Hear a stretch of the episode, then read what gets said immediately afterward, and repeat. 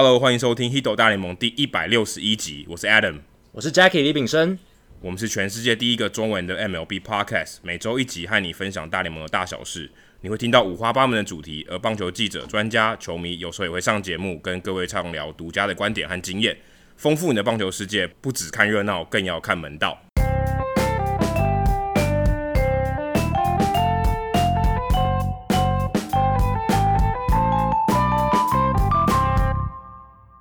好，那这个礼拜的留言很多诶，非常感谢大家热情的留言哦。那第一个是。为什么昵称被使用？那他可能是有人打一个他想要的昵称，结果发现输不进去了，因为有人用过，有点气愤这样。那他的主题是真香，他说从高中听到大学快毕业了，我们节目也不过才三年而已，这也有点太夸张了吧？对，他可他可能跳级吧？对，他可能跳级，他可能大学只念三年而已，太聪明了这样。然后他说居然没有留过评论，那我们是他每个礼拜最期待的节目，也是让他踏入 Podcast 的。这个领域的这个节目，那脸书社团也有很多大神真香，所以我们也是希望大家多在我们脸书社团跟其他听众朋友，还有上过我们节目来宾多互动啊，因为其实这个社团的存在的目的就是让大家多交流棒球，而且你可以从很多其他大神身上学到非常多东西。那第二个是 Nicho Lin，他说很推荐棒球迷来听，听 Hito 大联盟很满足、很充实，获得了很多想要听的知识，但是说实在的，竟然是免费的。听得很心虚啊！谢谢两位主持人的节目，无限的感谢。我看到这个，你有听过免费的最贵吗？免费的其实是最贵的东西，真的就是代表某种程度上是一种无价吧。但是其实我们我看到这个留言是蛮感动的啊。我们其实是抱着一个真的是分享的心情，然后我们其实有看到很多大联盟的知识，或者是我们自己平常的一些累积。如果只是我们自己在那边自嗨的话，其实没什么意思。我觉得就是跟大家聊，然后分享给大家，让大家有些回馈。我觉得这是最有价值的事情。然后再来是最有趣的一个 Mark 四二零三，他是刚开始听的听众，很喜欢两位主持人，内容丰富专业，每个礼拜都很期待。想请问两位有 YouTube 频道吗？我不知道他是问我们两个个人有没有 YouTube 频道。那我跟 Adam 是个人上是没有 YouTube 频道的。可是我们 Hito 大联盟节目是有 YouTube 频道。你知道 YouTube 搜寻 Hito 大联盟，我们是会把每一集的内容，虽然没有任何就是没有任何影像的处理啦，我们就只是把音档传上去。但是你在 YouTube 是可以听我们节目的。但很有趣的是，Mark 四二零三他一开始留这个言的时候，只给我们一颗星的评价。哇，然后 Adam 就在社团说有点伤心啊，在这个社团上分享。但我相信他一开始应该是按错了，因为他其实给我们很正面的评价。然后结果大概隔了两天吧，这个一星的评价就变成了五星，所以我们也很感谢 Mark 四二零三把这个一星的评价改成五星，让我们的这个评价的分数还是维持在还蛮漂亮的一个阶段。这样，好，接下来是相见恨晚，呃，应该是 Bill Lin，Bill Lin。然后他的主题是相见恨晚。他说：“我竟然现在才知道有种 APP 叫 Podcast，也竟然现在才知道有 Hito 大联盟，内容真的很丰很丰富，很有趣，很多知识听了就很兴奋，是喜欢棒球跟大联盟这球员的球迷必听的节目。其实有很多朋友，身边有很多朋友也是大概这一两年才知道，原来他们的 iPhone 手机里面有 Podcast 这个 APP 内建的，直到这一两年才知道，是因为。”台湾长年以来比较没有收听 Podcast 习惯，但现在从二零一九年开始，越来越多人听了，所以我们也希望更多人都能加入 Podcast 的行列。那现在也有大叔野球五四三这个新的棒球节目出来了嘛，所以大家也可以去订阅他们的节目。好，最后一个是哇，这个留言非常的认真，感觉问题。它的标题是“别让棒球体育的标签成为你没听这个节目的理由”。他说喜欢这节目有几个好的理由，第一个是本身他就会关注大联盟的赛事，能有 Podcast 这样有效率的吸收资讯的管道来学习更多棒球的门道，很开心。两位主持人非常专业。然后第二点，两位主持人在许多议题上有着不同的见解，并有着开放的心态了解彼此。比起大家都有一致的想法，个人更喜欢听听同一件事由不同的见解所激荡出的火花。就像基迷不爱红袜，可是他们还是很喜欢鸡袜大战那样子的一个心态。第三点是节目介绍许多人物与来宾非常多元有趣。另外，可能是因为自身软体开发背景的因素哦，也可以从他这个整理自己评价的方式，他用列点的方式就可以看出他应该是一个很有逻辑思考的一个人。所以他说他在听 Adam 论述棒球议题的时候，特别有一种熟悉感，觉得他的逻辑跟 Adam 很像。然后最后他想向我们两位许愿说，未来可不可以讨论更多大联盟球队 front office 管理阶层他们在球员相关数据上的操作应用这一类的议题。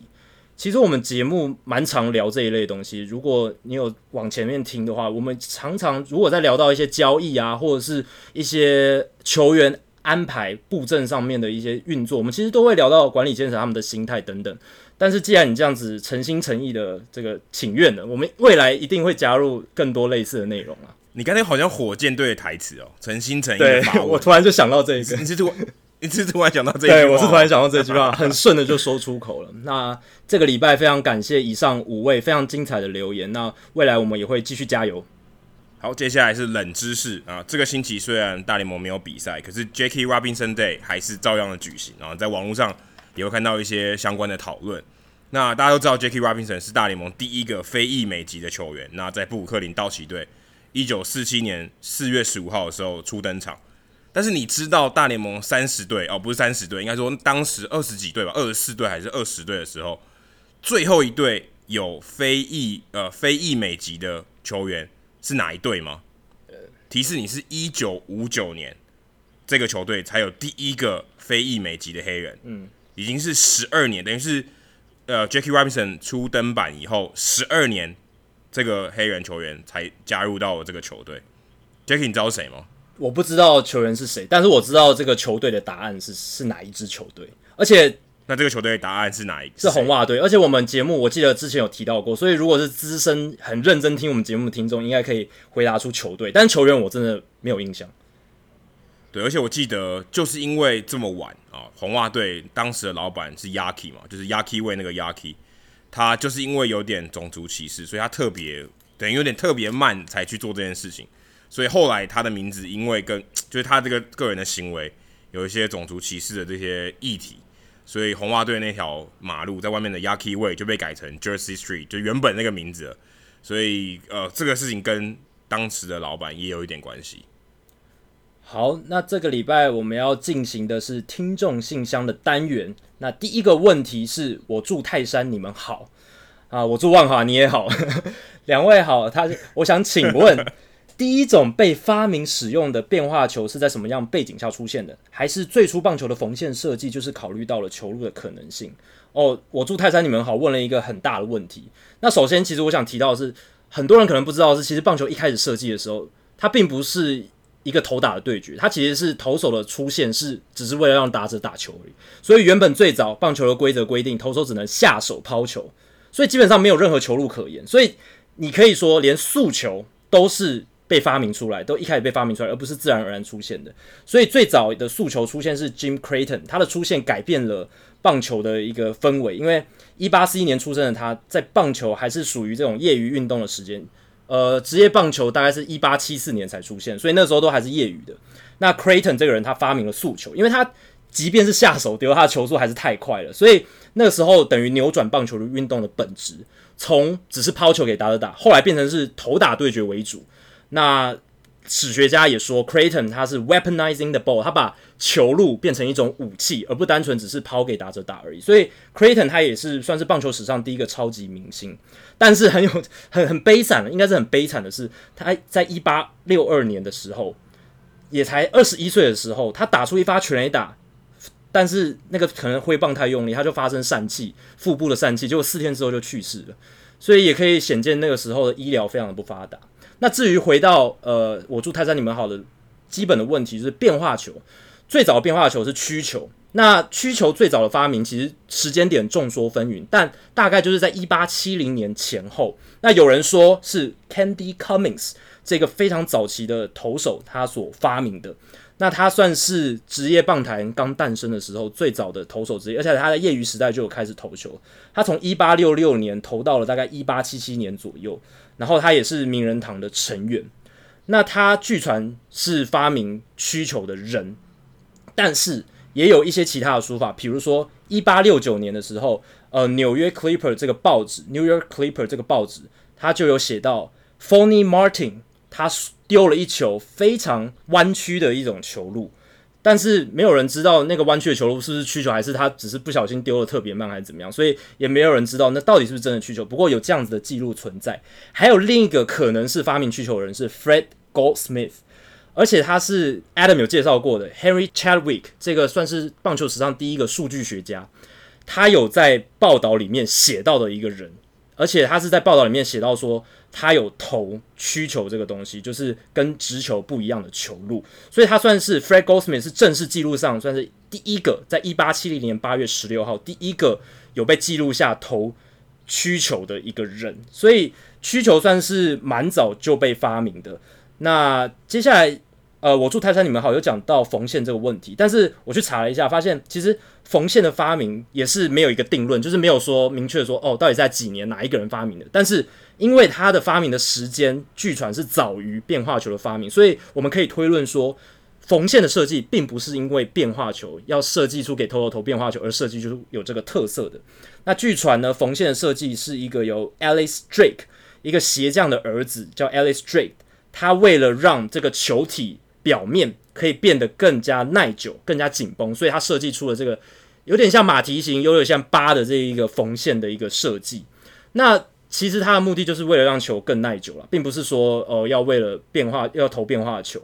而且早年的棒球啊，其实呃大部分投手他们都是自己用自己制作自己的球，或者是球队他们自己做自己的球，所以其实蛮不公平的。然后是直到一八七六年，斯伯丁这个人他在国家联盟呃建议这个国家联盟都用他制，因为他也是球具制造商，他就建议国家联盟都用他的球，这样子等于是霸占这一个市场。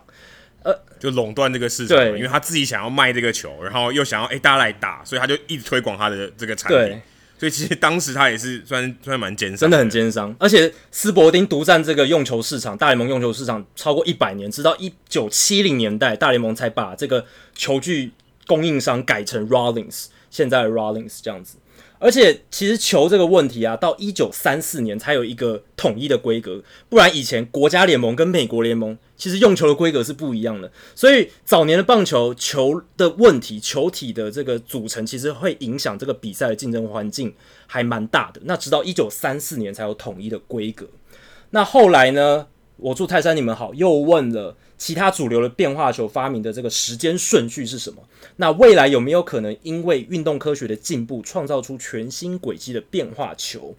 先回答第二题，我的回答是一定会，因为它已经正在发生了。我们之前介绍的《The MVP Machine》这本书，它其实就在讲这些东西，里面很大一部分就是在讲球路设计 （pitch design）。Trevor Bauer 他就是各种好手。其实现在的各种球路啊，它都不是只有一种握法。你或许看这个教科书，你呃会有一个曲球的握法，呃曲球的握法，滑球的握法，卡特球的握法。可是其实现在已经没有一个公定标准了，大家都有各自的握法，投法都不尽相同。所以你只要投出去的时候，你的出手方式不一样，转速不一样，或者是你转的那个转轴方向不一样的话，每一种球路它都有不一样的变化轨迹、变化的速度、变化的样貌。所以其实你如果仔细来讲的话，那些变化型都可以算是一种球种。那 Trevor Bauer 他其实在二零一七年到二零一八年的休赛季，他就设计出了一个新的滑球。你你可以说它是传统的滑球，因为它是横向变化轨迹非常多的，可是它几乎没有这个垂直的这种位移，它是以横向为主，因为 Bauer 想要跟他的需求做一个相对应，多一个完全是水平位移的球路，横向位移的球路，所以。他的这种滑球也是一种，但你也有人的滑球是这种垂直位移的嘛，所以其实每一种球路都不太一样，而且未来变化型只会越来越多，因为越来越多投手运用像我们之前提到 Rapsodo 啊，或者是 TrackMan 这些技术去研究自己怎么样把这个球丢得更好，或者是丢出不同的形态，而且像变速球也一大堆嘛，像什么 Vulcan Changeup。或者是 circle changeup，每一种握法都不太一样，而且每一种都有它跑的方式，所以在这样情况下，每一种球路其实都有它的变化。那未来一定会更多。那其他的球路，而且而且其实每一个投手他投同样的球路，他其实跑出来的轨迹也不太一样。就像之前我记得松坂大辅刚要挑战美国的时候，大家一直在讨论 gyro ball，对不对？gyro ball 好像新他自己才能投出的球哦，但最后你发现其实他也比较像是一个滑球的形态。可它丢出去的轨迹就特别大，所以，呃，我觉得这个每一种变化球，可能未来要么就是越越分越细啊，可能滑球就分好多种滑球，变速球分好多种变速球，要么就是还是维持一个比较模糊的啊，只要它是横向有横向位移的，我们都通称为滑球 啊。那那你球速上大概有点落差，可能你比变速球快，我就称作滑球，但是也可能变速球有一点横向位移，但你不管，你就你就称作它是变速球这样，所以。我觉得这可能未来应该还是会比较造成比较像是一个用模糊的方式去描述这个球，因为每个人球实在怎么样都是不太一样，至少它转的方向啊、速度，我觉得都不一样。那其实你要有一概而论说滑球就应该长什么样子，可能越来越难。对，刚刚 Adam 提到的这种 Gyro Ball。所谓的子弹球，它其实就是因为它的旋转很像子弹从枪射出去的那种旋转。你从球后面看的话，它就是一种顺时针方式的一种旋转。那它没有任何侧旋，所以它完全只受到地心引力的影响，所以它会垂直的往下掉，而不会左右偏。所以这是子弹球它有趣的地方。那对啊，这也是一种球路嘛。只是如果像呃，我祝泰山你们好，他说会不会有一种全新完全不同的变化轨迹，我觉得现在的各种球路其实已经都已经被开发过，就是变化的路径啊。你说往左偏、往右偏、往上窜，很难往上窜嘛，因为有地心引力的关系。然后，但是你直球转速够快，还是有那种上窜的视觉效果。往下走，对不对？这些各式各样，你要说一一种全新的，可能很难。可是就像 Adam 讲的，应该会有一些分得更细的变变化球种会出现。那最后我再呃简单。概略整理一下，就是其他球种的发展历史。像滑球的话，据传它是 Charles a b e r Chief Bender 在一九一零年代或者是二十世纪初的时候发明的。他是一九零三年到一九一七年一个投手，然后非常厉害。他在那个年代的三振率算非常高。那据传滑球就是发他发明的，但其实滑球它最早被称作 Nickel Curve，就是用中文翻成可能就是小曲球、迷你曲球这样，所以它其实就是一种曲球的变化型啦。那再来是指叉球，指叉球据传是 Bullet Joe Bush，也是在一九一零年代或一九二零年代发明的。他算是最早投指叉球 Forkball 的这个人，而且他最早是因为他投曲球的时候手会痛，所以他就改投这种指叉球的握法。再来是小指叉球 Splitter，那 Splitter 其实就是 Forkball 指叉球的一种变化型嘛，就是比较简单的一个投法，而且。也比较不像指叉球这么容易让人受伤，它小指叉球的这个握法或者是投法都比较简单，比较没有那么复杂。那这个球路发明的时间点没有一个定论，但是最早被大家所知的，或者让它变得比较流行的是 Bruce Sutter 这个名人堂的后援投手，他在一九七六年到一九八八年这段期间用了大量的这种 Splitter 小指叉球，然后让大家都知道说，呃，有这个球路。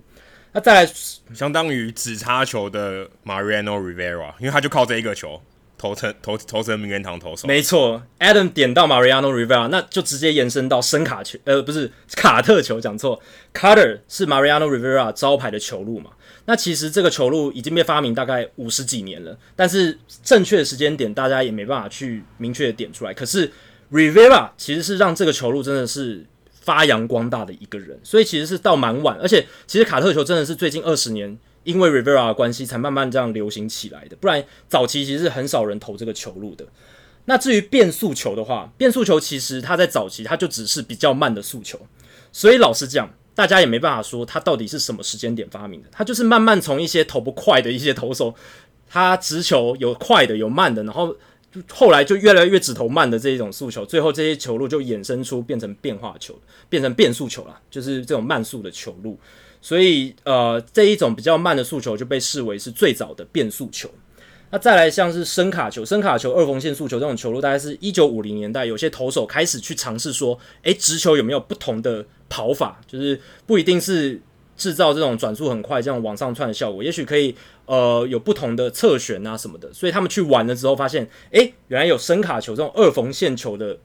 变化轨迹，然后这样子的发明出来。还有就是螺旋球，螺旋球其实就是跟曲球的变化的方向相反的一种球路。呃，如果你是右投手的话，你可能会往左打者曲球会往左打者那边飘，但是如果是你投螺旋球的话，就会往右打者那边去做变化。所以螺旋球是一个蛮难投的球路，但是它发明的时间其实跟曲球应该是差不多的。那把光大的投手是名人堂投手 Carl Hubbell，他最有名的就是在第一届还第二届的明星赛吧，大联盟史上第一届还第二届，他连续三阵的像 Babe Ruth 啊、Lou Gehrig 这些洋基队超强打者，所以让他一炮而红，非常非常成名。这样，的他也是呃大联盟生涯投的非常好投手。那他招牌球路就是这个 Screwball 螺旋球，只是而且我记得现在好像已经没有人在投这个球，对，对不对？除好像光芒队那个大物 Honeywell 但他在投，好像好像已经绝迹了，已经绝已经绝。Honeywell 还没上大联盟，如果他上大联盟，就可以把这个球路哎、欸、再复辟回来。可是就像 Adam 所讲的。但他他他好像他他不是因为手受伤吗？我不知道还还能，能。对他搞不好因为受伤的关系，他就选择不投这个球路了，可能就多投变速球之类的。因为这个球不这个球不流行，我想应该是有它的道理的，可能就特别容易。第一个是特别容易受伤，第二个是其实你如果要投，比如说你是右投手，你如果要投往右打者去做变化的球路的话，你投变速球就好了，对不对？你投。对，声卡球是声卡球，你不必要冒这么大受伤的风险去投一个螺旋球，这样，所以这可能是原因之一。那最后一个是蝴蝶球 （knuckle ball），那确切的时间也没有人能够定义出来。可是最早让这个球路为人所知的是很早期的投手，哦一九零五年到一九二零年的投手 Eddie Cicotte，他是大联盟早期非常强的一个投手，但是他同时也是一九一九年黑袜事件的主角之一。所以他在一九二零年，他还在生涯巅峰的时候，那一年之后，他就因为被判球监，所以再也没有在大联盟投球。可是他算是最早把这个去呃蝴蝶球 knuckle ball 发扬光大，然后让大家所知的这样子的一个人物。然后在 Amazon 上面有一本书叫做 K 哦，它这个名字就叫 K，A History of Baseball in Ten Pitches，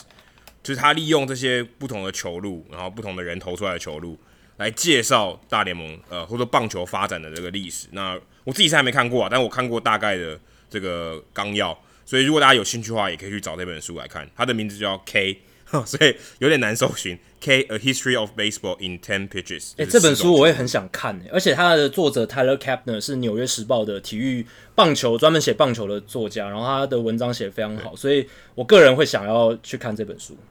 好，就好书我来读，之后就交给交给我吧。好，接下来是 Tom 哦，Jackie Adam，你们好。这次我想要询问你们如何向不懂棒球的观众推广棒球这个运动。传统来说，他觉得观赏棒球的习惯是来自于家庭。那如果你的爸爸妈妈、父母亲有在关心棒球的话，小孩自然而然就会了解棒球的乐趣。再就是透过国际赛哦，但是他觉得诉诸民族主义和国际观上面的这种自我的悲观，他觉得是不太健康的，好像一种呃兴奋剂那种感觉。尤其对职业运动这一块，我觉得在电视机前面讲述规则，不如带他们到现场去看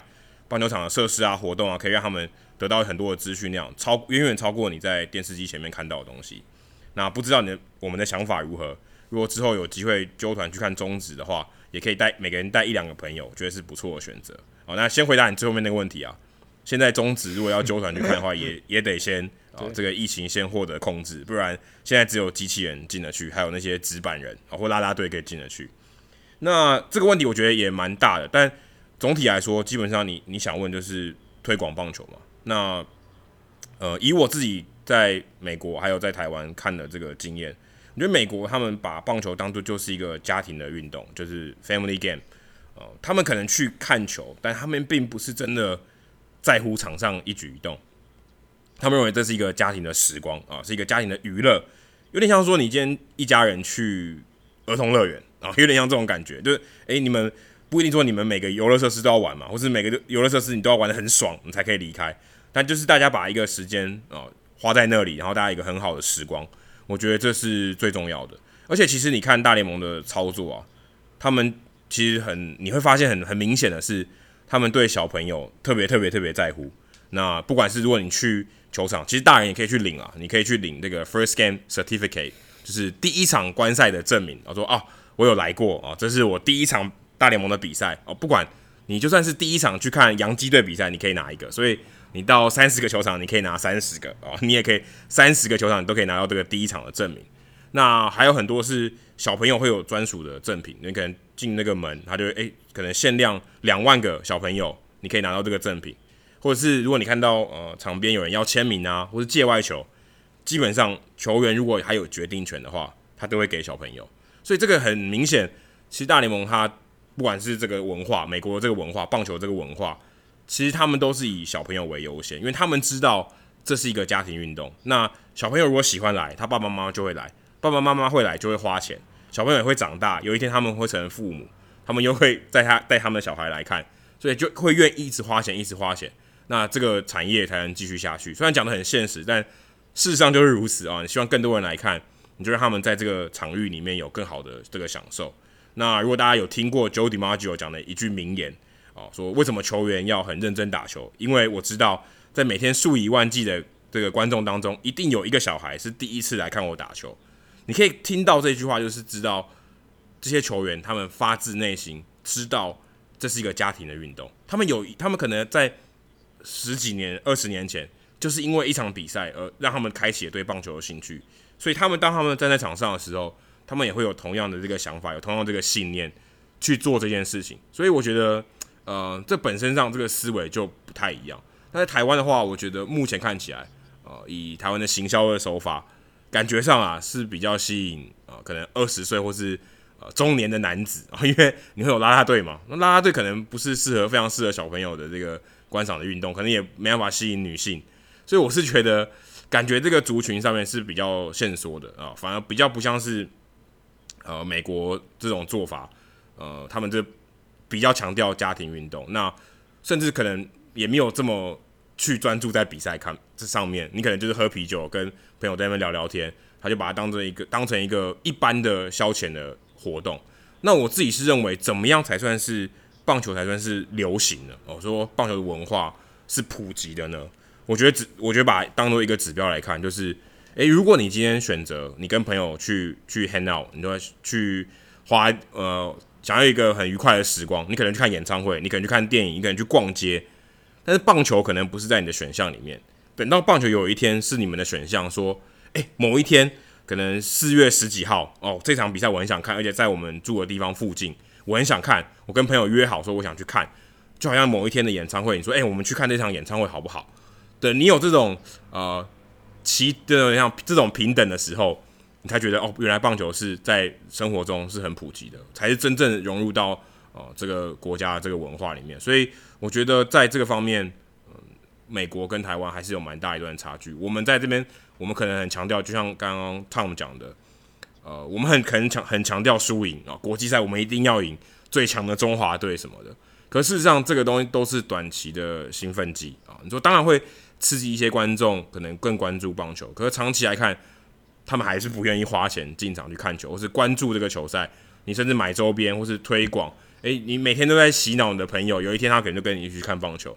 那在现在这种情况下，的确是比较少见，可能真的只有国际赛的时候才有比较热烈的讨论度。对，的确这个是呃，我我个人也觉得这是不太健康的。那也许美国的方式我们可以参考，或是日本的方式，呃，他们也是可能更吸引更多年轻的人去下班以后去球场看球，去释放压力，也是一种做法。但每个地方文化不一样，也许我们应该想想怎么样的文化。才是让我们可以把这个棒球的这个文化更普及啊，更平民一点，让更多人在他有闲暇的时候想要进场看球，或是在电视机前。对，我想要补充一点是，刚刚 Adam 讲到小孩子的部分，其实这几年我觉得中华职棒的球团在经营小孩和家庭这一块已经算有进步了，至少像以前的拉米狗现在的 Rakuten Monkeys 就是乐天桃园队，他们。其实蛮认真经营小孩这一块，像球场，我记得应该是有设置亲子区，然后还有所谓的小孩游乐区。而且我之前有一次去的时候，他们办赛前的活动，就是有那种气球的水池，然后小孩就在里面玩得很开心，然后让小孩去放电。而且他们的啦啦队其实也有融入所谓的让小朋友一起上去跳舞的这样子的一个方式，所谓的 Lamigo Kids，现在可能叫 Rakuten Kids 之类的，这样这样这样子的一种方式，其实让小朋友更。觉得去球场是一件很欢乐的事情，然后他们就会，即便他们看不懂场上发生什么事，有些小朋友很聪明，他们一定看得懂，但有些看不懂的，他觉得上去跟大哥哥大姐姐跳舞也是一件很快乐的事情，所以我觉得这这些方面有算算算是有在做一些进步了，但我觉得还是可以有更多呃，这种世代的交流。哎、嗯，说哎，爸爸以前看的是陈金峰在这边打球，可是现在你可能走进桃园的球场。诶、欸，你找不到陈金峰的东西，这可能很难哦。那你没有太多的交流，那我觉得回还是要回归到棒球的本质上。说啊，就算他们可能不没没有很花很多时间看球，至少有人打全垒打说，说哦，原来这是一支全垒打，大家都很开心哦。到底发生什么事？然后了解说全垒打是要绕四个垒包会得一分。基本的规则要了解，你才会慢慢的投入，而不是说好像很欢乐，然后去那边有吃有喝，可以跳舞，然后去那边，然后也不知道棒球是什么。我觉得还是有点可惜啦。对历史的传承这一块，还有棒球本质精神传承这一块，确实还是有进步的空间。好，下一题，中职零色肯，他说：“Jackie Adam，你们好，想要请问一下，季末签下来的自由球员需要在例行赛过多久才能被交易呢？另外，我个人也非常喜欢好书我来读这个单元，能听到很多球界的眉眉角角，让我觉得非常有趣。谢谢你们有这么棒的一个棒球频道。”好，那谢谢中职林胜肯对我们的肯定，然后也谢谢你的发问。那其实你这个问题非常好，因为其实我在这个问题出现之前，我都没有想过说，诶，你今天把一个自由球员签下来之后，要过多久才能交易啊？会有会不会有什么样的问题啊？那其实为什么会有这样子的问题存在呢？因为像 NBA 的话，他们其实就允许说，你签签完自由球员马上可以交易，那是因为。他们有所谓的薪资上限的规定，有些球队应该说每支球队都有他们的这个薪资的上限，所以万一比如说某一支球队他要签下这个球员，哦，薪资太高了，他没办法签下来，他的薪资上限已经达到了，那他怎么办？他就可以透过一个 sign and trade deal 这样的一个方式，就是他先呃请另一支球队帮他先签的这个球员，就是薪资上限还允许的这个球队先签下来，然后再直接做交易。然后就透过交易的方式把这个球员再引从那支球队引渡过来，这样大家就就可以用一种算是间接的手法获得这个球员。那这是因为 NBA 有这样子的薪资上限的问题，所以他们允许你签下自由球员之后可以马上做交易。可是大联盟就没有，大联盟没有所谓的薪资上限，那也就没有所谓的 sign and trade deal。那我去看了劳资协议，根据大联盟现在这一张二零一七到二零二一年的劳资协议，它规定说，你签下自由球员的话，要到隔一年，或者是比如说像呃，如果你是在二零二零年年初签的话，你要在这一个年度二零二零年第六月十五号，就是下个球季的六月十五号之后，你才能去交易这个球员。那在那之前，除非选手同意，选手要表达说 OK。我愿意被交易，他才能交易。不然在那之前的话，选手不同意的话，他是可以拒绝交易的。所以你如果签下一个自由球员，至少一般来说都要用半个球季，到六月十五号之后，你才能把他交易走。那你也可以放把他放在小联盟吧，对不对？你也可以放在小联盟。如果他打的应该是不能放在小联盟，因为他说任何的 assignment 都不行，就是任何的安排都不行。对，没错，哦，没错，所以不行。所以你一定要留在正中。对，你唯一的路就是就是释出。嗯，应该最。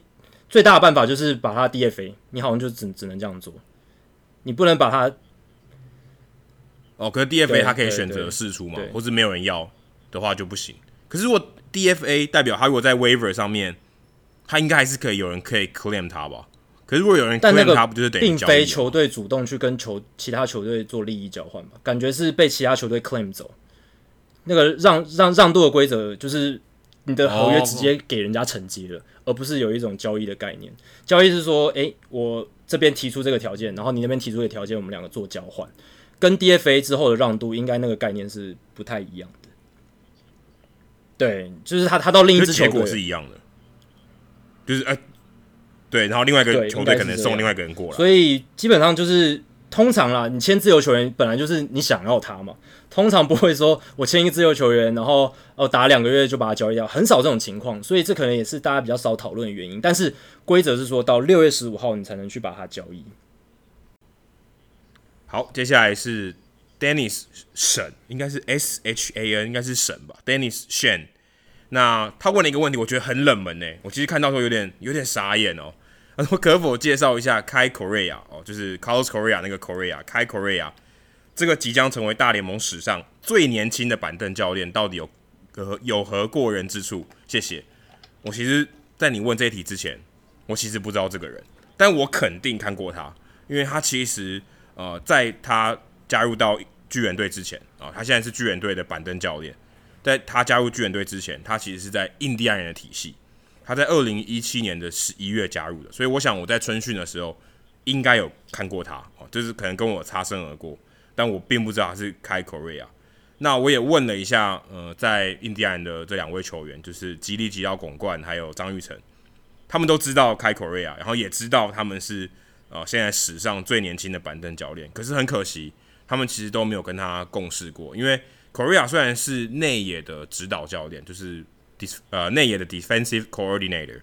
但是他大部分是负责小联盟的。那张玉成跟他 overlap 的时间，其实张玉成已经在大联盟的春训营了，所以他张玉成大部分在内野守备训练的时候，都是 John McDonald 这个名将啊，这个守备组的名将去指导他的。我不知道 Jacky 你还记不记得 John McDonald？这个应该是你刚看球的时候很有名的一个人吧？他就是守备工具人嘛，都是打替补为主。我还印象蛮深刻的，有有打过蓝鸟队。对，他现在就是张玉成在守备上面的这个教练。所以张玉成跟呃吉利吉捞广冠，其实他们都没有跟没有给开 Korea 带过。那我查了一下他的资料，他其实真的非常年轻，他比我还年轻呢，三十一岁的夏威夷人，葡萄牙裔。那他其实进到职业就是当教练哦，因为他没有打过真正职业棒球，他只有两年多的资历。那从小是个洋基迷，三十一岁的这个教练只有两年多的经验，在职业体系，他就可以当上。大联盟等级的板凳教练，这也升太快了，这升这也真的是过人之处哦，一定有，真的一定有非常长的长处啊。他大学的时候，其实他也是非常非常不起眼的球员，他在西雅图近郊塔科马的一间 D 呃 Division Three 的学校，Division Three 基本上就是以这个可能以台湾的角度来讲，就是乙组的乙组的最最后面那一层了，可能更更差了。然后还是一个他在 Division Three 的学校，也是一个非常普通的球员，所以。基本上没有任何职业的前途，但是他后来他毕业以后到 D One 的学校去当助理教练，哦，在北科罗拉多大学哦，在当助理教练。那那个时候他就负责一些哦，算内野守备的指导。那他慢慢的把这个教练的这个技术 pick up 起来。那他其实出生自棒球世家，他他的爷爷 Jimmy Correa 是高中的教练，他的爸爸 Tom Correa 也是球探，也是高中的教练，所以。他们一一个家族下来世脉世代相承哦，一脉相传，都是做棒球的教练，所以可能他从小耳耳濡目染之下，虽然他打得不是很好，所以他自己打得不是很好，也不是职业球员，从来也没有打过一天的小联盟，可是他就有这个本事去教这些顶级的小联盟球员，甚至呃比较低层级的小联盟球员，教他们怎么样去练习守备。那我看了一篇报道，里面提到说，Kepler 为什么会选用 Correa 啊，因为其实哎、欸，真的在业界、球界这么多防守功夫好的人，为什么他不选 John McDonald 当他的板凳教练？嗯、你要一个守备好的人，你也可以找他、啊，他更有经验。为什么找 Correa？他就是听说他就是看 YouTube 上他有一些很有趣的这个守备的教学的影片，一直让他印象很深刻。然后 Correa 一直有在社群媒体上很活跃去 promote 他自己，所以 Kepler 就有想到他啊，就是想说，哎、欸。如果我今天有机会成立我自己的团队的话，那我要找他，我要延揽他进来，对他的这个讲解的方式啊，印象很深刻。那他自己受访的时候，他觉得说，因为他的年纪很轻嘛，三十一岁，在之前可能更年轻，那他可以跟很多这些年轻的球员沟通，而且还我自己看他的影片，他的教学的方式真的很创新。你可能会觉得有点花俏，有点复杂，感觉不是在练基本功，很多很复杂的东西。然后很像在特技表演，可能单脚的传球啊，或是呃在一垒手的时候，可能练习玩半斗的时候，这方式都跟传统的不太一样。那他有很多很创新的想法，然后把它实现在他平常的练习里面。所以我觉得这可能是呃让 Kepler 觉得耳目一新的地方，觉得对他特别有印象。那他自己在人际关系上也很有一套，所以才能真的爬这么快。照理来讲哦，真的要爬到大联盟等等级的教练，到教练团。如果你不是球员，你真的非常非常难啊、呃！像勇士队的总教练 Brian Snicker，他爬了三十年才做到总教练，对不对？对。他可能前面二十年都在小联盟慢慢爬，慢慢爬，慢慢爬，从最低阶开始带，一直带带带带到最上面，才有机会大联盟的一个缺。他一开始还不是直接任命哦，是呃临时的这个总教练，还代代代理的。本来他不是人选的，他是对，本来后来才被扶正的，对。所以你就知道这个其实很难爬，你要熬很久。那像 Kai Correa 这种，哇，两年多的经验就可以直接到呃板凳教练，他也不像 Alex Cor Alex Cora 这样子哦，可能有一些呃器具的加持，或者他本来就是呃年轻的时候就已经有点名气了，工具人。他不是，他什么都不是，他他也没有真正打过一天的球，所以他在这方面，我想他的人际关系应该真的做得不错。而且呃，我看他也真的。他如果加入到巨人队，他其实要指导的是有金手套等级的 Brandon Crawford，然后 Evan Longoria，我然后另外一边可能是 Brandon Belt。我在想说，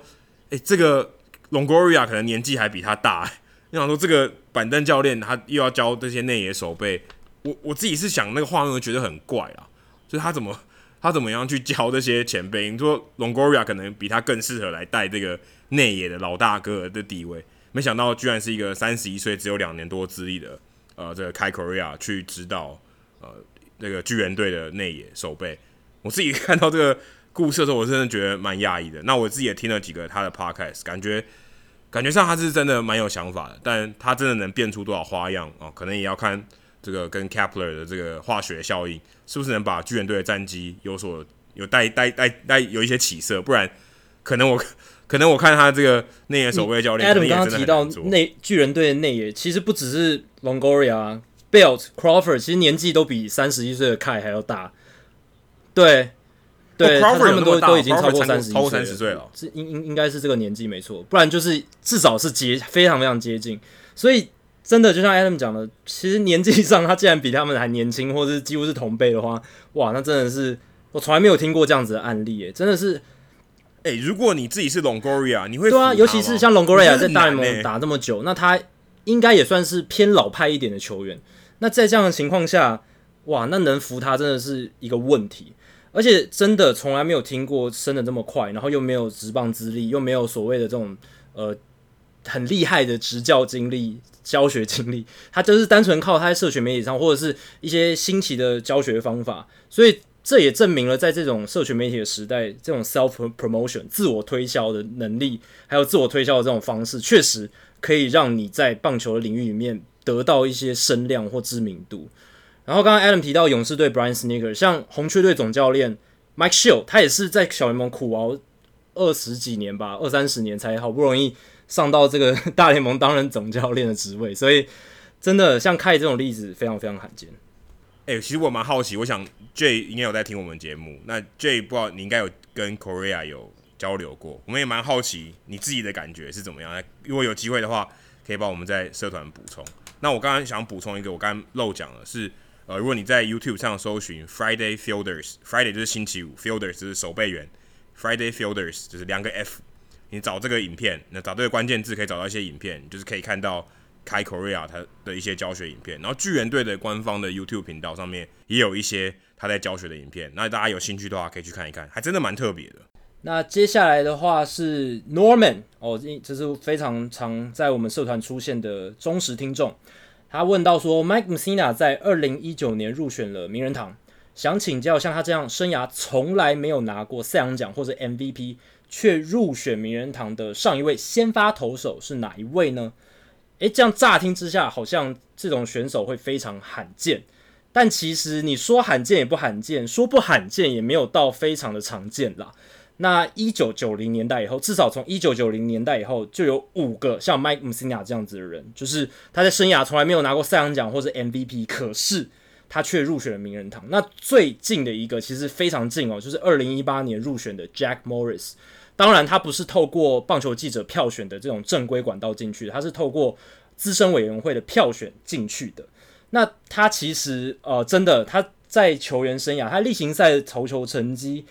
真的算没有到非常非常突出啦。他生涯三千八百二十四局投球是非常多，没错。可是防御率三点九零耶，然后从一九七七年投到一九九四年，很长，没错。可是两百五十四胜，OK，在那个年代。其实没有到很突出，但虽然在这个年代非常突出，可是在这个年代没有非常突出，所以 Jack Morris 能入选其实是呃蛮让人意外的。可是他在他的生涯确实没有拿过任何赛扬奖，他主要是在季后赛的表现非常令人印象深刻。记得他有一场呃在季后赛投了超过九局嘛，延长赛都投完，然后力拼的这种超级的大赛型的投手。然后再来是 Bert Blyleven。二零一一年入选的这个名人堂球员，这个我就觉得有点意外咯，因为 Blyleven 其实他是一个非常强的投手，他从十九岁投到四十一岁，然后他生涯 WAR 值呢有九十六点一耶，非常非常高的一个生涯的 WAR 值，而且他生涯的三振数也达到三千七百零一次，胜场数两百八十七胜，防御率三点三一，是一个很强的投手，可是却从来没有拿过 MVP 或者是赛扬奖。再来是哇，这个最让我意外了，Nolan Ryan，大联盟或者世界三振王，他在一九九九年入选名人堂，可是他生涯从来没有拿过赛扬奖。这或许是一个很好的 trivia，就是冷知识的一个单元的 单单元的一个题目啦。就是他虽然拿下了这么多胜，三百二十四胜，而且投出超过五千七百次的三振，可是他从来没有拿过赛扬奖。可能有一个原因是他生涯保送也是非常非常多，他也是大联盟史上的保送王。他的控球其实，在生涯初期的时候一团糟，到晚年才变得比较好。保送数一直非常惊人，这可能是当年的记者在票选的时候一直没有把他没有办法把他放在最第一名的位置的原因，可能是这样。再我觉得他人缘可能太差，哎、这也是一点。那个年代投票很吃人缘嘛，你跟记者关系好的话，哎，这些老派的记者说，哦，我跟他巴蒂巴蒂我就投给你了。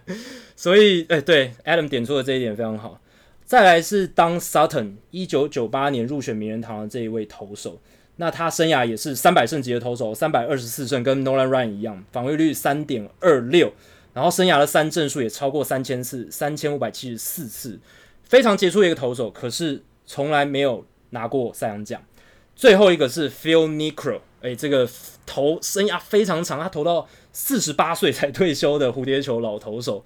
那他是在一九九七年入选名人堂，可是。他生涯其实也没有某一年说哇，真的好到让他可以拿到赛扬奖，所以即便他生涯投了五千四百零四局，是我刚才提到的这些投手里面最多的，而且也拿下了三百一十八胜，然后也投出过三千三百四十二次三振，生涯 WR 值九十七，可是他生涯没有赛扬奖或者是 MVP。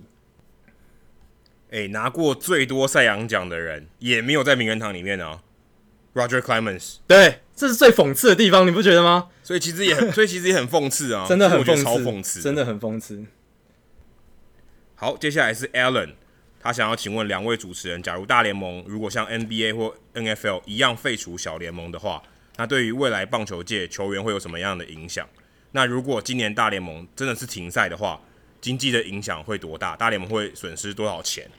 那我觉得 NBA 跟 NFL 其实严格讲起来。他们不算废除小联盟，因为像 N NBA 的话，它有 G League 嘛，有发展联盟，嗯、所以呃，它某种程度上还是有小联盟，而且它也是一个职业的联盟，只是它可能层级是比较低一点的。可是有很多球员在那边等到上大呃，算上升到 NBA 一军的这个机会，所以我会把它当做小联盟来看。那 NFL 的话比较特别，NFL 的话，如果你在球季开打的这个期间，它其实是没有其他的联盟在进行的。那但是他们会有那种 practice squad，就是练习生啊，就是他平常会让你当靶子队这种。那基本上他也算是小联盟，所以你常常看到有些人他从那个 practice squad 加入到正规军的这个名单里面。所以我觉得比较像这样，但他们实际上还是有呃固定的比赛。但是 NFL 可能没有，因为它毕竟不是一个联盟，然后它的这个它并没有一个小联盟的这个体制。但如果真的小联盟取消的话，我觉得。呃，棒球界会有非常大的影响，可能独立联盟会变得很兴盛吧。嗯，可能到处都有独立联盟，因为你还是有这个需求嘛。就是你不可能说你今天不上大联盟，你就没有球打哦。这个这个太不合理，因为大联盟还是有人会受伤，还是有人要递补，所以不管怎么样，都还是有一个呃联盟可以让大家打，而且一定是本地的，不会说哎、欸，今天只有海外的联盟，你只能去墨西哥，你只能去委内瑞拉，你只能去多米尼加，你只能去韩国，只能去日本，甚至来台湾，不可能。他一定在美国会有更多的独立联盟去产生，但我自己认为是不太可能废除掉小联盟这个制度了。它毕竟存在了也有六七十年了，所以我觉得这个制度它有它一定的意义。然后这可能呃棒球界这个习惯传统，我我在我看来，也许减队是有可能，减队是让这个效率变得更好。但是你要把这个东西拿掉，我我个人觉得在培养上面是一个很大的问号。所以呃我我不会看到这个可能性会发生了。对，我觉得有个很大的关键是 NBA 跟 NFL，他们球员基本上你从业余转进来之后，他们马上就可以开始比赛，比较少像棒球要需要长时间的培养。棒球因为它是一个需要长时间培养刚从业余转进来的球员的运动，你不可能说你从业余转进来马上就能到大联盟这个层级，需要长时间的培养。所以这种运动职业运动性质上的差异，我觉得也是造成说大联盟应该绝对不可能取消这种农场体系的原因。对，你看，像中华职棒二军，其实二军就做的目前看起来不错，有蛮多人在二军待了一两年，诶，慢慢有进步，然后慢慢可以适应职业的节奏。原本可能是高中毕业或大学哦，他还没有办法适应这个职业比赛，不管是频率啊、强度，那你给他一点时间适应，他在一军的表现就可以很好。所以这个东西我觉得是有有其必要性，可能棒球这个运动的特色吧，就是你是需要呃比较长时间的都在一个球季里面，那你需要培养这个步调。那再来就是如果取消二零二零球季的话，现在其实也蛮多新闻在讨论这件事情的。我看富比士的这个估计，如果今年取消的话，整个联盟整个球队三十支球队大概会损失一百亿美金。对啊，一百亿美金，因为去年大联盟就是赚，就是收入就是一百一一百亿嘛，一一百亿左右，所以你如果说整个没打，你就是这个钱全部都不见了。对，但有可能还有一些是他会也可能也会消失不见，但是估计大概就是一百亿，可能呃可能原本的收入是比去年更多，但他可能就损失掉整个等于整个去年都不见了这样。那我看呃一些报道里面提到说，例如说光道奇队一队哦，如果今年不打的话。他就损失掉四亿美金的票房哦，只有票房，他们就说 gate revenue，就是你进到球场里面来，这个里面的东西，例如说呃，你可能消费啊，或是你的门票钱，就损失光一队就损失四亿，但是道奇队是比较大的，所以其他球队可能相对起来比较少一点。那电视台的话啊，可能它的广告光一个电视台可能损失超过两亿美金，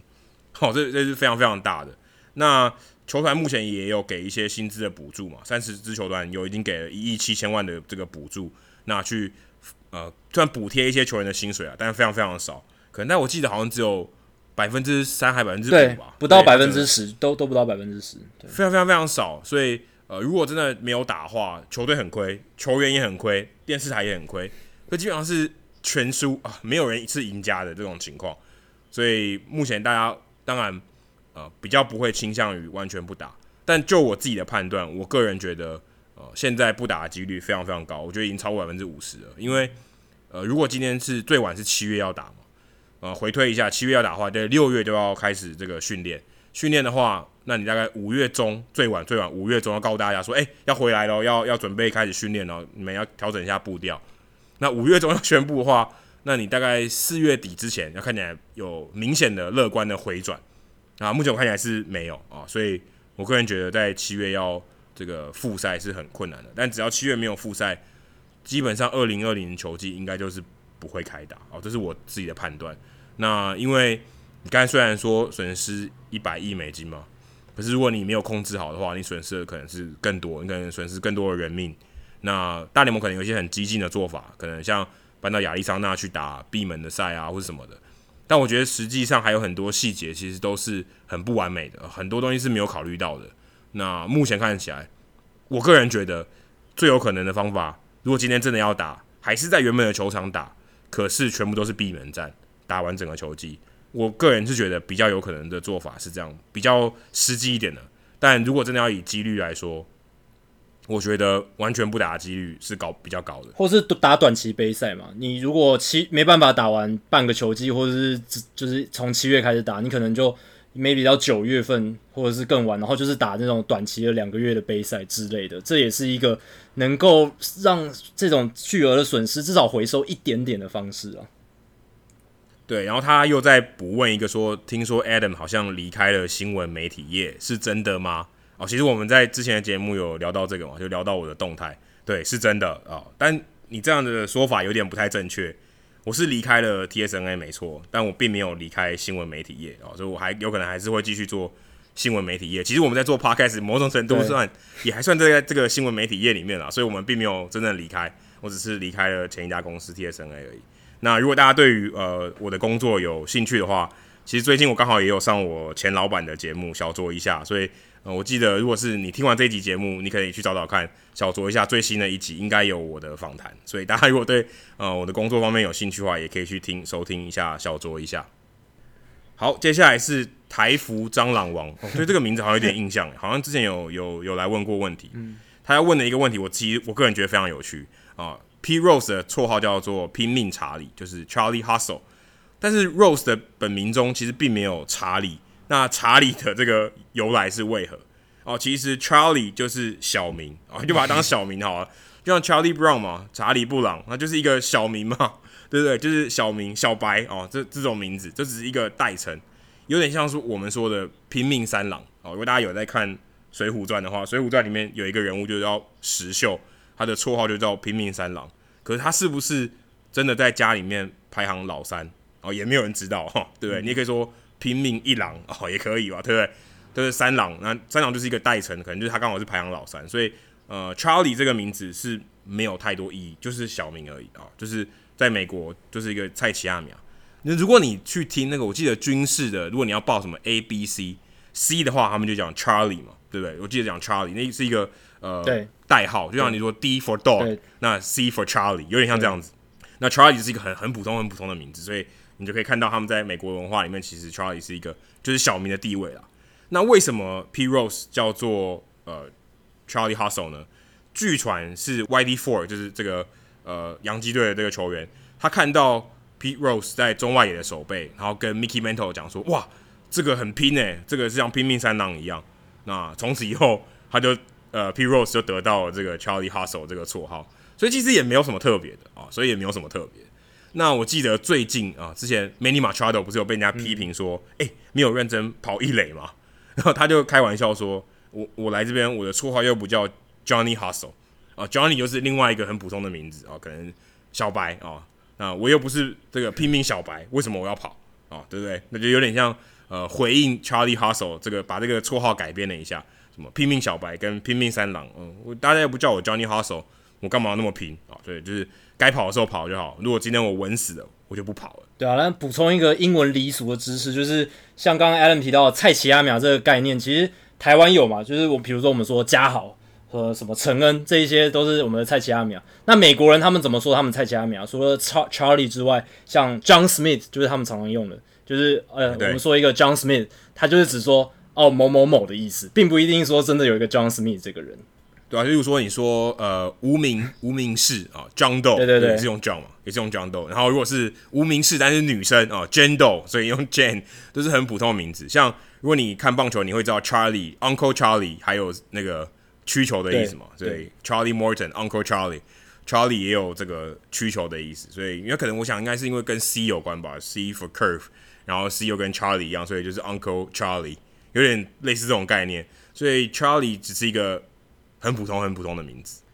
好，我们来解答一下冷知识的题目啊，刚刚 Jackie 其实他已经知道是红袜队嘛，然后在一九五九年，那这个最后一个加入到。呃，唯一没有黑人的球队的人叫做 Pumpsie Green，嗯、哦，他在去年过世了。那当时这个把他找进来的是 Tom Yaki，就是我们刚才前面讲的 Tom Yaki。那他后来才把 Pumpsie Green 加入到了红袜队，所以他成为呃大联盟那是当时所有唯一一支没有黑人的球队的最后一个黑人。但是他其实他打在红袜队打了四年，然后他生涯打五年，最后一年在纽约大都会，其实他打的并不怎么样啊，嗯、生涯的全垒打数只有十三支。他基本上就是一个没有什么长打能力的二游的这个守备组，所以当时啊，他也并没有留下太多的这个怎么讲丰功伟业，但他其实还是在红袜的名人堂里面，因为的确他在历史上有一个非常重要的地位，这个 Pumpsie Green。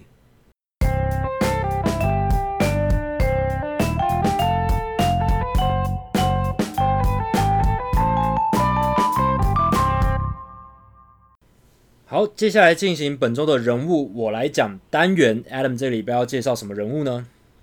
哦，我今天要介绍的也是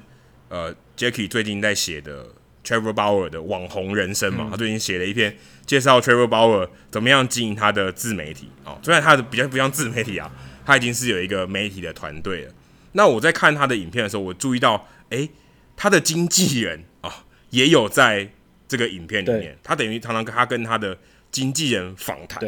那我后来去查了一下资料，原来他去年十一月的时候，他从那个 Wasserman Media Group，就是一个非常非常大的经纪公司，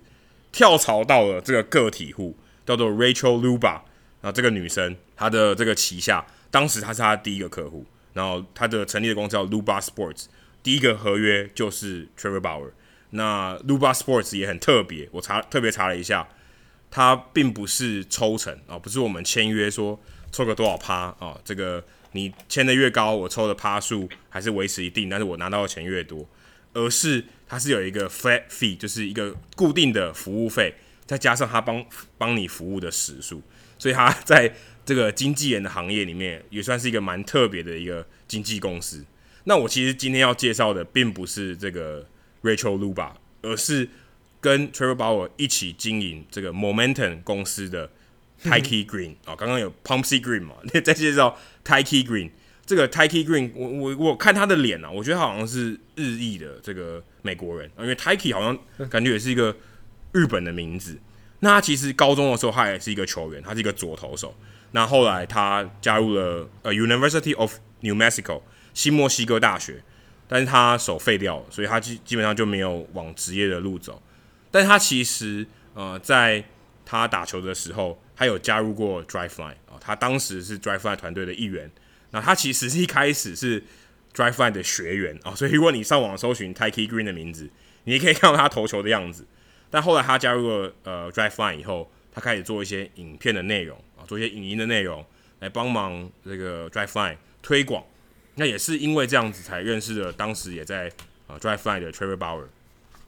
那他一开始他在二零一七年的时候，他跟 Trevor Bauer 在春训营的时候，诶，他们就聊到说，诶，他。媒体很呃，Trevor Bauer 很没有媒体缘。当时他不是被那个无人机割伤他的手指嘛？哦，但媒体或球迷一直挞伐他说：“哎，你这不敬业啊！该投球的时候想着玩这些东西，结果自己把手弄伤。”他很没有媒体缘。当时他的这个风向对他很不利。那他就跟这个 Green 说：“哎，我们是不是有可能来我们自己成立一个媒体来帮自己洗白啊？可 有没有这个机会？”那我们就来做做看啊！结果他们两个就哎、那不如我们就来做这个。那他们当时就成立了这个 Momentum。那我觉得这个是很重要的一个点是，哎、他找到一个他信任的人，然后来做一个媒体，而不是他自己来做。那这个等于他的朋友可以透过另外一个人的角度来看 Trevor Bauer，然后来帮他做一些纪录片，也有点像是一个纪录片导演或是一个记者。那这个 Momentum 的团队其实。呃，在全国有很多个据点，在美国有很多个据点，但他们的日本也有团队，但他们主力的这个影片都会放在 YouTube，所以如果你呃对 Trevor Bauer 有兴趣的话，你可以看到他其实常常出现在 Momentum 这个频道里面。那 Trevor Bauer 自己经营的这个频道里面，其实也都是 Momentum 这个团队做的。那他们不但自己做这些内容放在 YouTube 上面啊、呃，争取曝光，他们也会跟例如像 Fox Sports 可能在克里夫兰地区或是辛辛那提地区的这个电视地方的电视台。把他们所拍的一些内容卖给他们，所以基本上他们就是一个这样的媒体的公司。那其实，在棒球界里面也没有像这种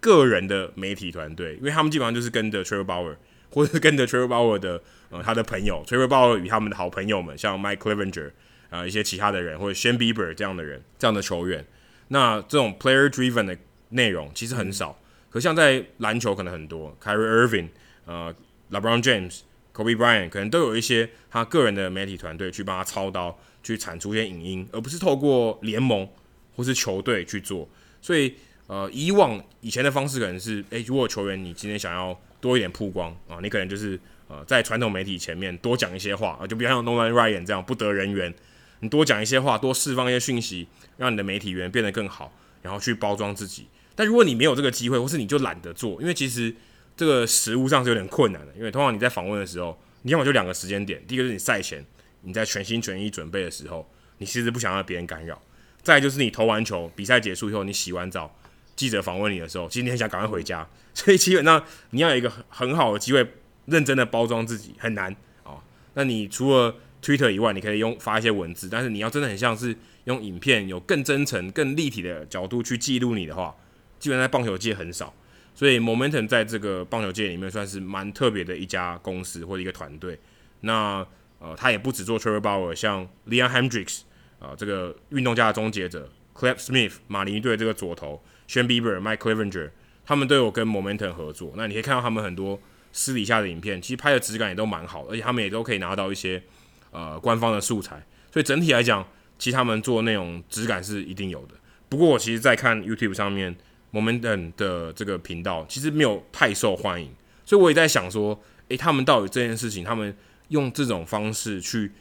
推广 Trevor Bauer 或推推广 Trevor Bauer 想要表达的东西，是不是一个有效的方式？那有很多球员也做 Podcast 嘛，也许 Podcast 可以呃更畅所欲言，你可以更有更有效率的方法去做这些事情，而不是拍一个纪录片。当然，他拍的纪录片质感很好，质量都很好，呃，数量也很多，而且他们。啊、你可以看到他们在休赛季的时候，还是可以不断的产出高品质的东西。其实也许在这段休赛的期间，你可以更可以观察 Momentum 哦，Green 还有 Bauer 这个团队他们做的怎么样，他们到底有哪些内容，也许可以呃改变体育媒体或者甚至棒球的内容上面，给大家一些不同的启发。我觉得很有趣的是，Trevor Bauer 怎么都跟日裔美籍的人混在一起，像 Kyle Boddy 也是他爸爸妈妈，呃，他的妈妈是好像是日本来的嘛，日本人。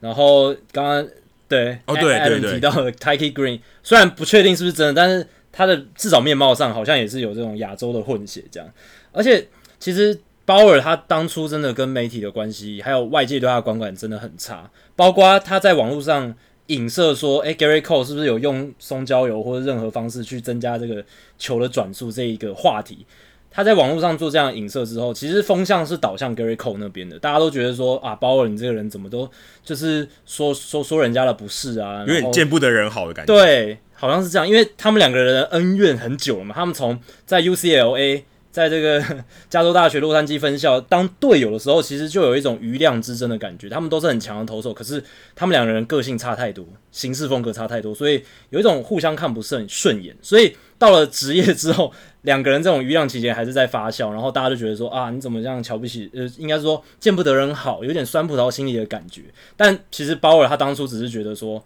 诶，他这个球的转速莫名其妙到太空人忽然就暴增，其实个中有一些问题。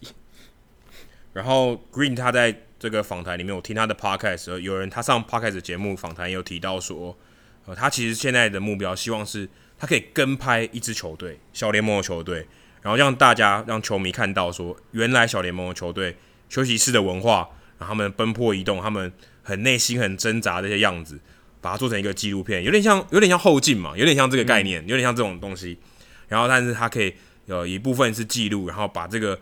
棒球的这个算是很很特别的一个文化，甚至可以说现代奴隶的这种文化，然后透过他的影像传达出去。其实，在 NFL 他们就有这种类似的纪录片，他们有那种训练营啊，季前训训练营，有 Hard Knocks 这种纪录片，有好几季了。他就是呃一组媒体的团队到训练营去拍，大家很痛苦，呃训练的很辛苦这种样子，然后可以给呃球迷有一种场外以以外的感受，然后告诉大家说，原来职业球员并不是这么简单的。然后，可以传达更多的讯息，要大家说，诶、其实、呃，这些球员都是苦过来的，他们希望大家可以更努力，不管是在各行各业。那我觉得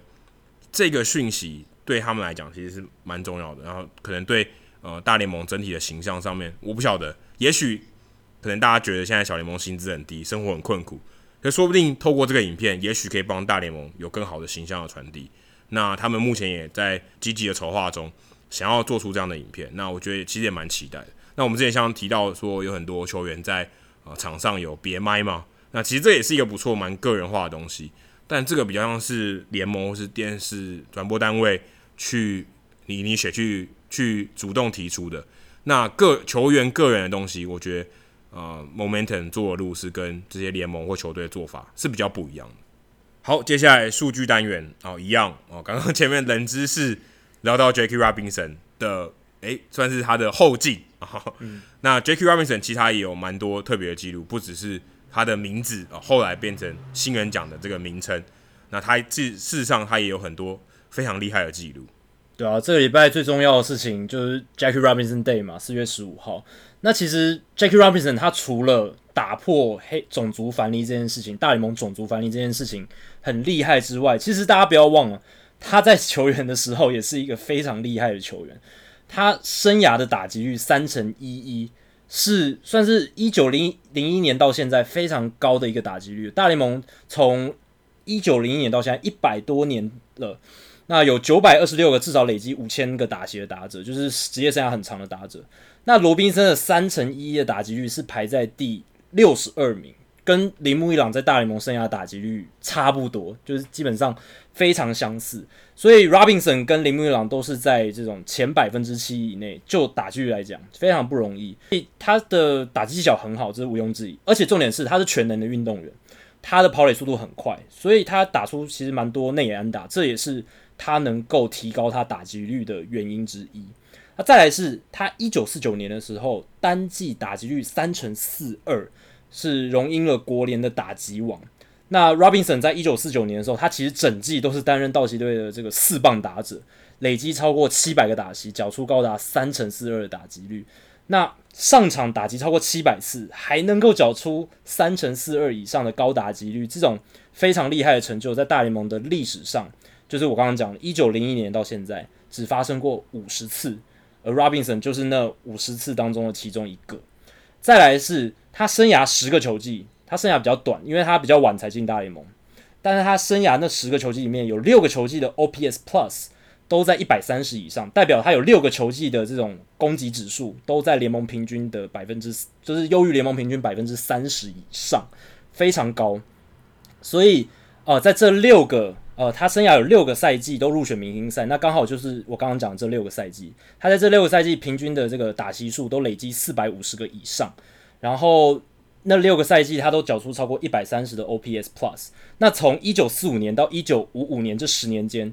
能够就是缴出六个球季 OPS Plus 都在一百三十以上的人只有五个，包含罗 Robinson 在内。那这五个人全部都是名人堂的成员，除了 Robinson 之外，Stan Musial、Ralph Kiner，诶，我们之前冷知识有提到的这个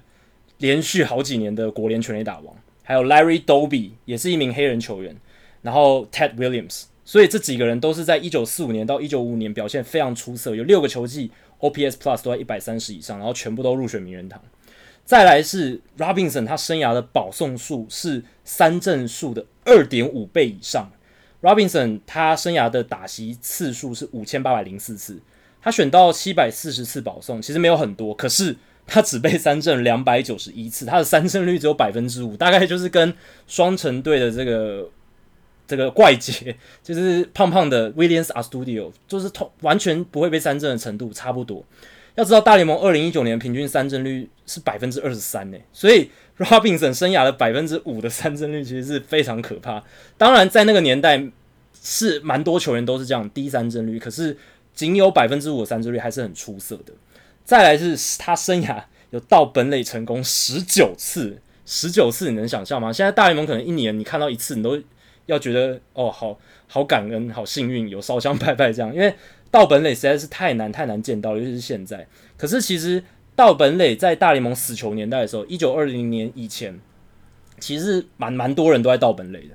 但是，一九二零年代以后，这个全垒打数量增加，嗯，打者的形态渐渐改变，所以大家觉得说我干嘛要道本垒？我就尽量打长打，打全垒打就好了嘛。所以。道本垒的记忆逐渐就慢慢消失，或是变得不那么常见。那一九四零年代之后呢？其实道本垒就不像死球年代那么多。可是 Robinson 他还是把这个道本垒的记忆发扬光大。他靠着他这种天不怕地不怕的胆识，而且他其实很喜欢在垒包上面就是一直抖，然后一直点。去扰乱敌心，所以他创造出很高的这种盗本垒的成功率。他生涯十九次的盗垒成盗本垒的成功，是一九四零年以后所有球员中的最多的。所以换句话说，在 Jackie Robinson 之后，就再也没有大联盟选手能够缴出十九次的盗本垒成功了。他是最后一个。所以以上，其实 Jackie Robinson 最有名的那个画面就是他盗本垒的画面。对，就是在好像是在世界大赛吧，他在一九五五年世界大赛跟洋基队比赛的时候，然后盗本垒，然后成功，结果捕手 Yogi Berra 名人堂捕手 Yogi Berra 就气疯了，就一直跳，一直跟主审说没有没有没有，应该是 out 才对。可是从慢动作重播画面来看，Robinson 那个是到了实至名归，真的是到本垒成功。接下来的话，刚才。呃，我住泰山那一位球迷，他有问到说，呃，球路的东西嘛，那我就想说补充一下，现在球路的一个大联盟整体的状态。那我采用的数据是 Pitch Info 这家公司，因为这家公司他们的球路的 classification 就是他们球路分类做得很仔细，他们不只是看哦这个球的呃转速，还有它的这个位移去决定球的球路而已，他们还会去看影片，看投手的握法，看捕手的暗号，还有。他们也会去问投手教练、捕手，还有投手他们自己，然后去确认说：诶，你投的这个球到底是呃四缝线速球呢，还是卡特球，还是这个滑球到底是卡特球，还是它本来就是滑球？因为有些投手他觉得自己投的滑球是卡特球，可是，在其他的这种球路辨识系统里面，可能会被归类在呃滑球里面，或者是不一样的球路。所以呃，我们现在就来看一下 Pitch 呃的一些数据。那从二零零七年，他们有在追踪这些球路的数据来看呢，其实大联盟从二零零七年到现在最大的变化，其实我们节目之前有提到，就是伸卡球大幅度的减少，滑球大幅度的增加。我其实按比例来看的话，真的就只有这个差别，其他球路的比例跟二零零七年都差不多，但是唯独伸卡球，它从二零零七年百分之二十点四的这种比例。降到去年二零一九年只有百分之十四点九，跌得非常非常多，尤其是二零一八到二零一九年跌得超大，从百分之十七点一掉到百分之十四点九。